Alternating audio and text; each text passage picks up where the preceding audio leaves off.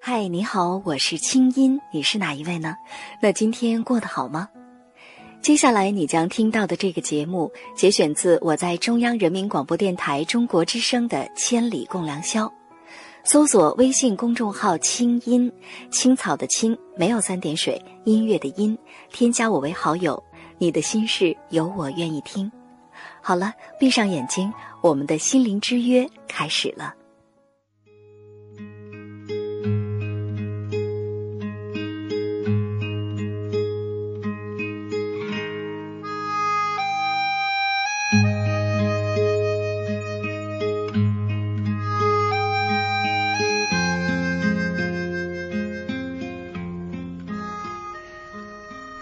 著名舞蹈家杨丽萍已经是上个月的事情了。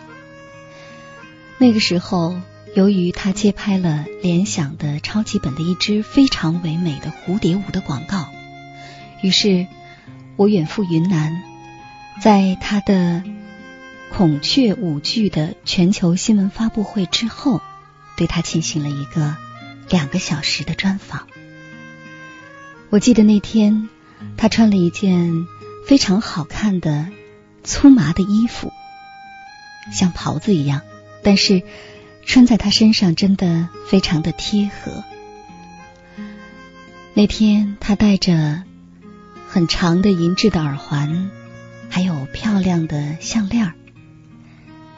在跟我聊天的过程当中，由于麦克风是夹在颈间，夹在她衣服的领子上，所以项链儿。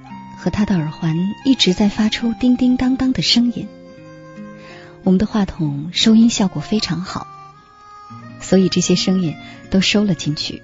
他跟我说，他听到这些声音的时候，其实心里觉得挺焦虑的。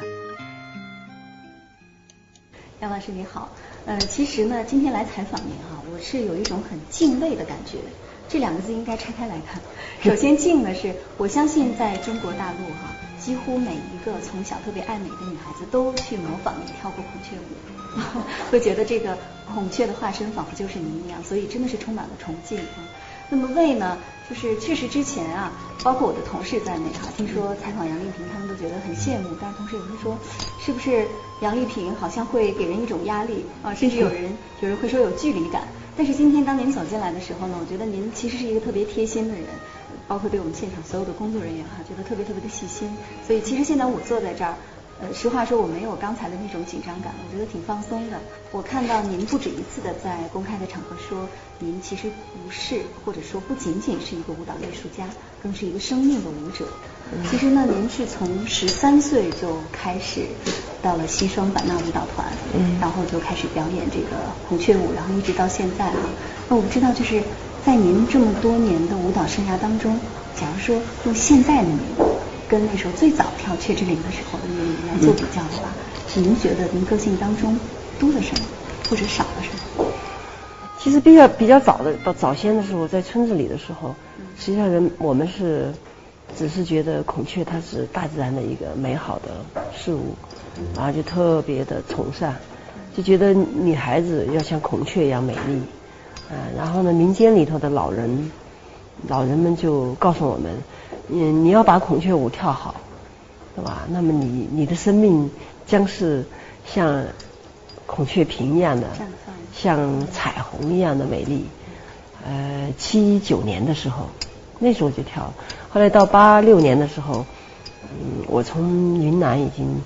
被选送到这个北京中央民族歌舞团，呃的时候，我还是觉得孔雀是我不能这个舍去的，呃丢掉的，所以还是以这个东西来作为我自己的一个最根本的一个题材。嗯，最早的时候跳孔雀公主是跳那个，就是感觉是像，就是有点像七仙女一样啊，公主嘛，就是。呃，神话里面的那个比较理想的，很很浪漫的。然后到了跳雀之灵的时候，我觉得自己特别想要展开翅膀，飞得高一点。哎，有那种那种自我的一种修炼以后的那种那种要求吧，哎，陶醉啊也好，呃，这个升华也好，所以叫雀之灵。春晚又不一样，春晚又回来了，回到一种就是特别特别人性的，哎，爱的主题，啊，就是雀之恋。因为因为这个舞剧它不是一个片段，呃，可以做，必不可以不会是像《雀之灵》这样的一个片段，它是一个半小时的一个作品，所以《雀之恋》只是一个爱的一个一个篇章在里面，镶在里面，那可能会有嗯出生啊，会有死亡，会有病痛。那刚才从听上去是从美的表达到自我的表达，到爱的表达。其实听上去更像一个人人格完善的过程。以舞为为为生嘛，嗯，呃，一直坚持这个舞蹈本本质，舞蹈的它的特质，啊，嗯，其实，在我们民间里头，呃，族人就感觉舞蹈的特质它是什么？它就是一种语言，哎，就是人以自然、与天地沟通的一种方式，哎，所以呢，他。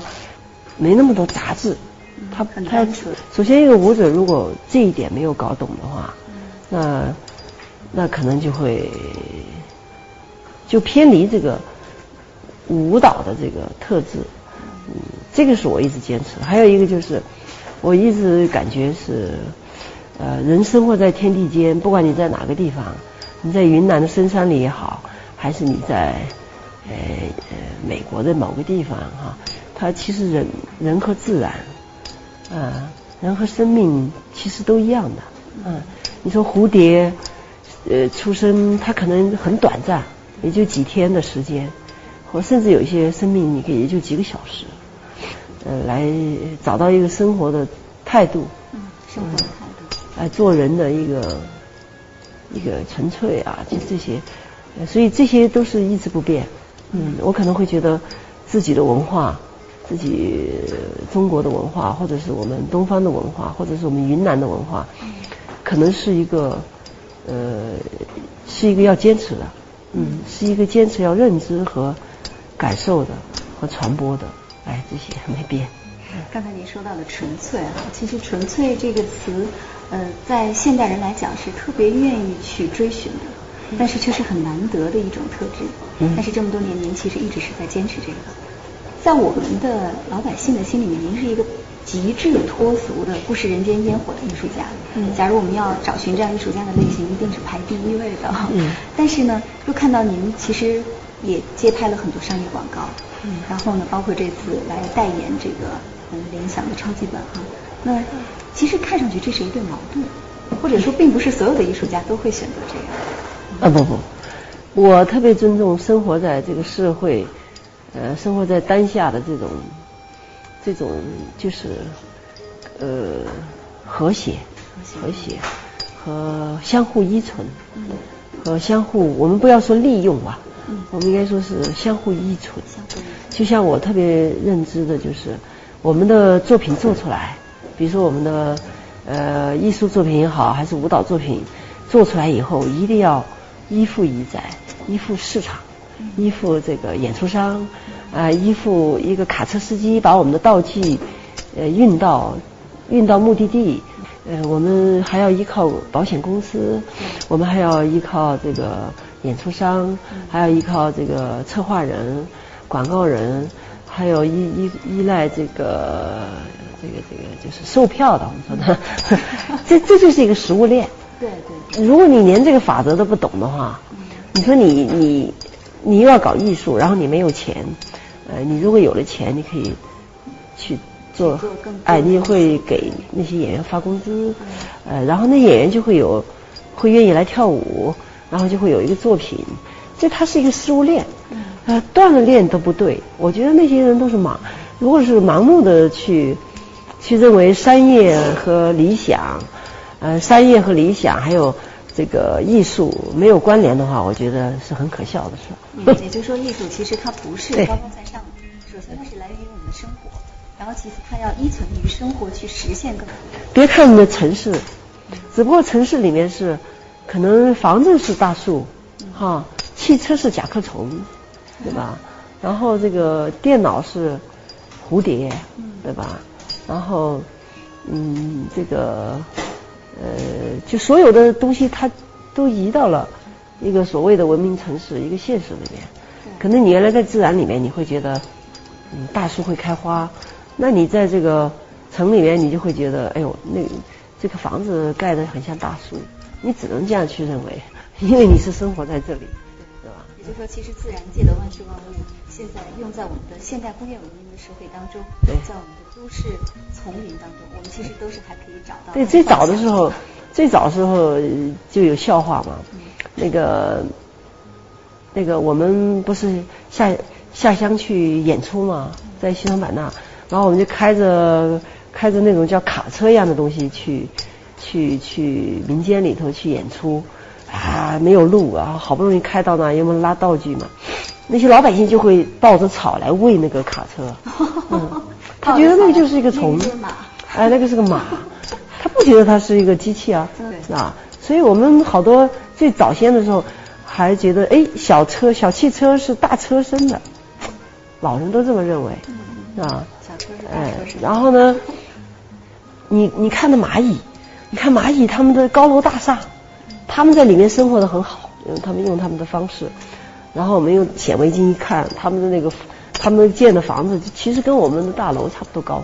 嗯，就就比例了嘛，他的小蚂蚁的这个体积和那个他盖的楼，是呃，其实都是一样。然后他们就开始建造，他们像工人一样劳动。嗯，刚才您说的这些，好像让我们瞬间对我们现在生活在都市、现在都市当中的很多问题，好像一下子。释然了，就是说，我们可以在我们的自然界找到很多很多的依存的关系，哈。你刚才说到一个相互依存。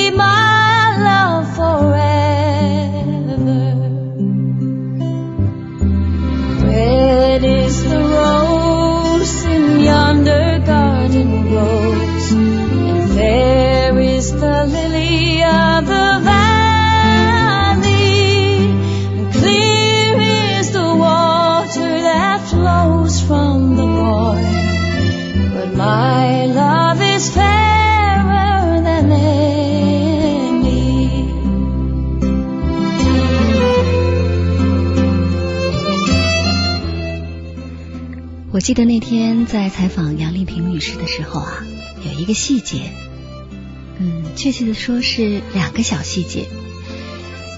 一个呢是她刚刚进到采访的房间里的时候，然后呢我们坐下来，他看到当时有好几个摄像都是跪在地上，因为摄像机比较低，机位比较低，于是呢他就跟他们说。你们拿靠垫垫着嘛？不然这样时间长了，你们的膝盖会受不了。但是呢，在访谈刚刚进行了不到三分之一的时候，他又突然示意我说：“哎，我们停一下，我看对面有几个小工人好像已经睡着了，你们几个能不能出去一下呢？在这儿待着会让我觉得影响我的状态。”我觉得我们大家做事情还是要认真努力一些。如果不认真，就不要在现场。其实我在想，可能这是他个性当中的两个方面，非常极致的两个方面，就是极致的体贴，但是好像又很苛刻、很严格，或者说他很柔，但同时也很刚。今晚的话题是：你认为现代新女性应该具备怎样的特质？我们把杨丽萍称作锋锐女人，因为她在新晋接拍的联想超级本的广告当中啊，曾经对她有一个称呼叫做“锋锐不让，本色不藏”。所以在这儿呢，也问一问收音机前的朋友，对于“锋锐”二字，你又是？如何解读的呢？我们来看一看中国之声在新浪的官方微博。这位网友叫阿九，他说：“执着就是对自己喜欢的要不顾一切的执着。再有就是理解，对自己不喜欢的事或者人的理解。还有呢，就是快乐，不论在什么时候都有一种阿 Q 精神。再有就是要美丽，要对自己。”自尊、自爱、自信，嗯，这是他所理解的锋锐品质，或者说是现代新女性的一些特质。这位网友叫文艺少年达，他说：“我认为现代女性应该有一种很吃、肯吃苦的品格。”没错，其实想想看，在我们的父辈身上，甚至再求远一些。我们的奶奶，我们的祖母，在他们的身上经常有一种隐忍和坚持。我曾经在一次节目里说：“我说，其实什么是女人味儿啊？女人味儿就是我记忆当中，妈妈每年春节之前，在大年除夕的晚上，家人都熟睡了，然后呢，他会蹬着缝纫机给我赶衣服、赶制新衣服的这样的背影。”在小的时候，我会觉得妈妈很爱我，所以她肯吃苦。但是长大了之后，我现在再回顾这样的画面，我会觉得，嗯，这就是女人该有的品质：隐忍、坚持、不放弃，而且就像这位朋友说的，肯吃苦。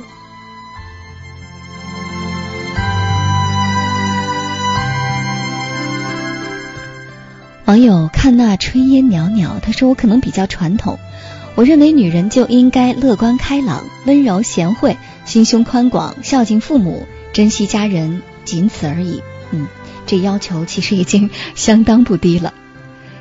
那接下来我们继续走进杨丽萍的内心世界，来听一听她对女性、对爱情、对婚姻的解读，或许会让你有点意外。您知道吗？我在看您跳舞的时候啊，包括看您的一些照片，嗯，我甚至隐隐约约觉得您身体里住着一个男人，就是很有力量感，嗯，雌雄合体，在民间里有这种说法，如果一个人呃既有柔，既也有刚，是吧？刚柔这个这个并进的话，就还有就是雌雌雄同体的话。它可能是最比较高的境界，有这个传说。对，或者说，正是因为您舞蹈当中有那种力量感，有那种刚劲的东西，在内心有那样的一个内核在支撑的话，嗯，可能外化表现出来的就是更加的柔美，嗯，更加的女性化，嗯，像我们看到的孔雀，对，包括女儿国哈，是，嗯，昨天那个女儿国的那个舞蹈呢？我特意记下来了这么几句词，这是您唱的。你说有个女人在，山倒下，男人就扛起了。女人不吃苦，日子过不甜。嗯，我们知道，其实对于大多数女人来说，丈夫、孩子、爱情、家庭，就是他毕生的追求，就是全部。嗯，但是呢，仿佛您到目前为止哈，是选择走了另外一条路。不是，倒是那个生命那个那个孩子的概念，不是你们常人认为的一个概念。像我的概念就是一棵草，它也是孩子；一个作品，它也是儿子，对吧？呃，嗯，一朵花也是女儿，是吧？这这嗯，不是那种常人认为的那种所谓的那种就必须要结婚，哎，非常享乐啊，天伦呐。我觉得，我觉得这种天伦之乐更好，更符合舞蹈家的要求。如果我也像一个家庭妇女啊，生啊生啊，对吧？那我谁给你们跳舞啊？对吧？谁谁给你们搞那么多作品？谁去收集那些？而且呢，我就变成了一个油盐酱醋，也不一定说这个不好，就是我不是这个角度的。或者说这是一种生生活的选择，就是婚姻是一种生活方式，您是另外一种方式。是。我曾经看过您在一个报道当中说过一句话啊，我不知道这句话是不是出自您，但是我确实被那句话给击中了。那句话是说，婚姻其实只是一种关系，但是它并不是一种归属。这是您所认为的。是。啊。婚姻就是人人界定的嘛，界定的一种。你没发现人是很叛逆的，很多情的。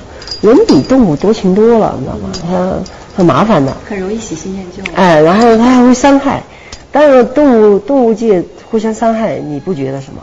但你要在在人间，呃，不在人人类这个角度，那互相伤害就是不道德了。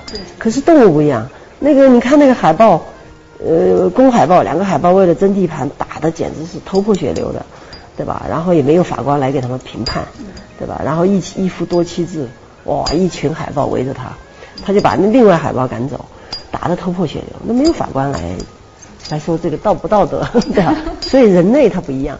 那我是崇尚自然的，所以我就我觉得有这些所谓的这些道德啊，或者各种啊，很麻烦的。或者各种占有。对，把它理对，把它理清楚了，然后就找到一个夹缝，嗯，生长的很自由自自乐就很好了嘛，对吧？对。为什么非得要去碰那种敏感的东西？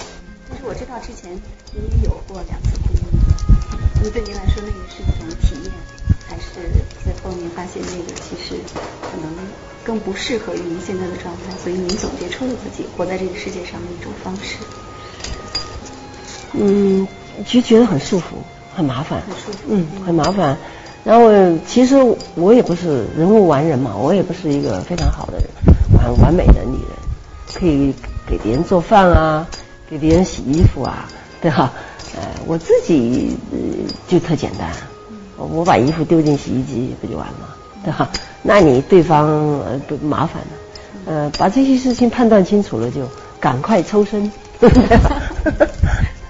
那么之前您肯定也享受过那种爱情的甜蜜没那么酸，没那么酸，对，甜到酸。呃，大概在少女时代还是喜欢看什么《简爱》啊。什么这个这个巴黎圣母院啊，多了这些呃浪漫的爱情啊，什么呼啸山庄是百看不厌的，到现在我还爱看。但他那个东西就只是觉得从文学这个角度，就编剧为什么作者为什么可以写出这么透彻、这么感人肺腑？呃，茶花女啊，你就觉得哎呀。真的，这个作者那么薄的一本书，可是看完你可以一个星期缓不过劲儿。什么《蓝桥遗梦》啊，这个东西是一个作品，你是当作品来欣赏。现实是一定不不不现实的。你比如说像《泰坦尼克号》，那个谁，那个导演也这么说。对。对啊，所以他这个东西就是，嗯，现实是现实的。嗯。我们要把这个分清。如果我们把把理想、把把那些东西搬到生活里，你肯定会失望。一失望你就不满意，不满意你就杀人，对吧？那就这么简单。所以你要你要分清楚，梦境和现实是有距离的。啊，我们所以我们要把舞蹈搬到舞台上的时候，实际上根本就跟我这个人没有关系了。你杨丽萍如果是舞蹈里面那个人呢，神经病啊，对吧？但是他真的是一个人精神的一种。我们要到一个特定的一个空间去感受一个，共同做个梦。共同希望理想，啊，然后很很快乐，很舒服，然后又回到现实里，该干嘛干嘛。我觉得这个就是放松的一种态度。嗯，那是不是可以理解为，其实您对现实当中的婚姻或者说爱情这回事儿是有些许的失望？嗯，不叫失望，它就是这么回事儿。嗯，绝对不是失望，失望就本来那又是一个。失望是因为有希望，是呃，不不不，你它就是这么回事儿，你不用不着失望。嗯。嗯，只是说你到底要不要？你是吃辣椒还是要吃？呃，吃白吃冰糖，是吧？你就选一下就好了。你要吃辣椒，你就好好辣一下，对吧？那你你选择吃冰糖了，就让自己冰下来，然后也很修心养性，这两回事儿。